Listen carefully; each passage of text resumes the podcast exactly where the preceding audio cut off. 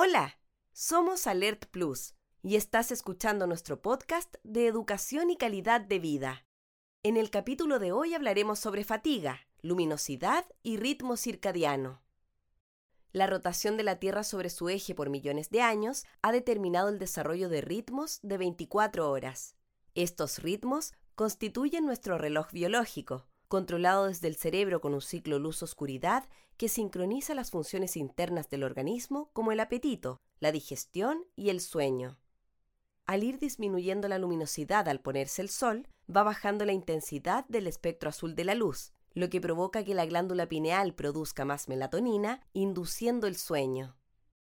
La luz azul del espectro es beneficiosa durante el día al aumentar el nivel de alerta, pero es perjudicial por la noche ya que inhibe la secreción de melatonina cuando existe exposición a pantallas de celulares y a la televisión.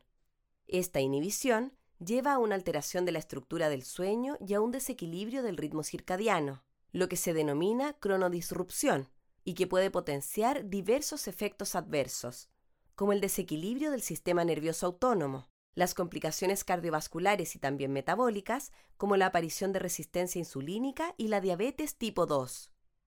Para enfrentar esta situación es útil un programa de higiene del sueño, dirigido al trabajador y la familia, junto al desarrollo de sistemas de iluminación que preserven el adecuado ritmo de la melatonina. Este fue el episodio de hoy.